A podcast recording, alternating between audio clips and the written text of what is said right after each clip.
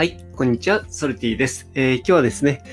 どんな人でありたいかの重要性ということについてお話したいと思います。えー、僕はね、子供の時はね、えー大人だったら何になりたいの？とかね、えー、それ、そういうこと聞かれてね、えー、僕も、まあ、パイロットになりたいとかね、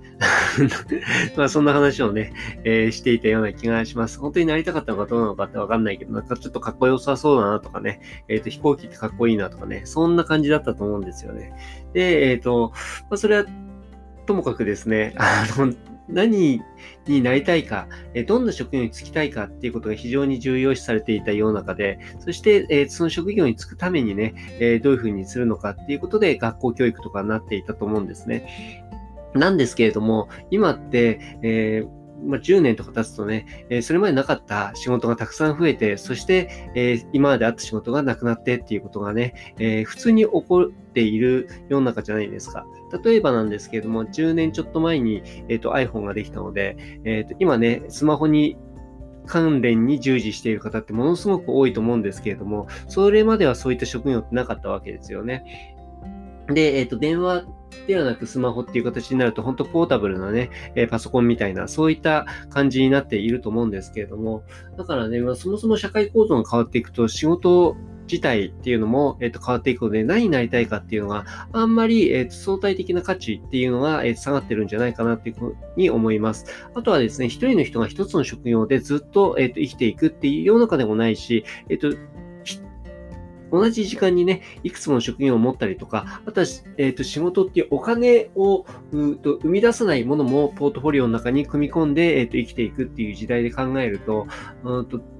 何をやりたいのか、えっ、ー、と、どんな職業に就きたいのかっていうことよりは、どんな人でありたいのか、えー、どんな人であって、えー、どんなことにを好きである人なのか、えー、どんなことを大事にする人なのか、まあ、そういったことをね、えーと、考えていった方がいいのかなっていうことを思っていて、なので自分の、えーと、子供に対してもね、例えばね、なん今2歳、えっ、と、7ヶ月かななんですけれども、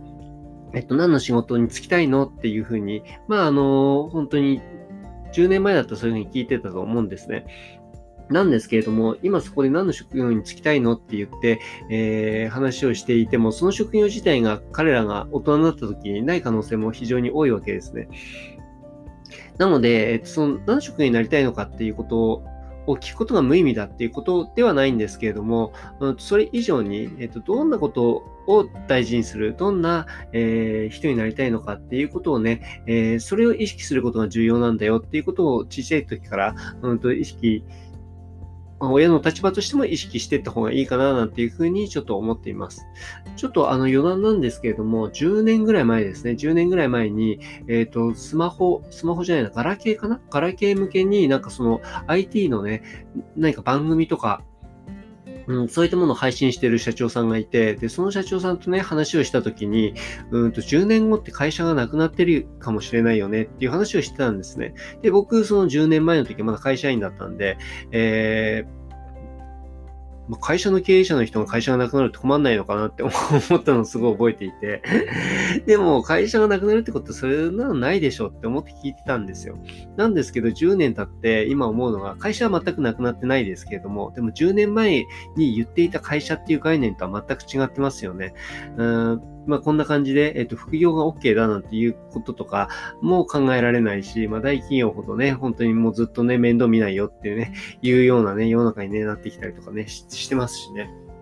まあ、大企業ほどっていうよりは、まあ、大企業だと、まあ、一生安泰だっていうところが、まあ、そうじゃなくなってきてるっていうところですね。まあ、それが常識になってきてるっていうこともありますし、あとは、まあ、企業がね、できないことが個人がね、代替しているっていうところもあって、その割合ってこれからね、ずんずんね、増えていくっていうのも間違いないでしょうし、まあ、そう考えると、まあ、その会社っていうもの自体っていうのが、まあ、あと、まあ、これからね、さらに、時代が深まっていくと、本当になくなる可能性もありますしね。なんか、そういうのってすごいなと思うんですけども、それと、それよりももっと、日常の社会の変化っていうのは大きい時代に、このコロナっていうのをね、えってなってきているので、よりね、その、自分自身に対しても、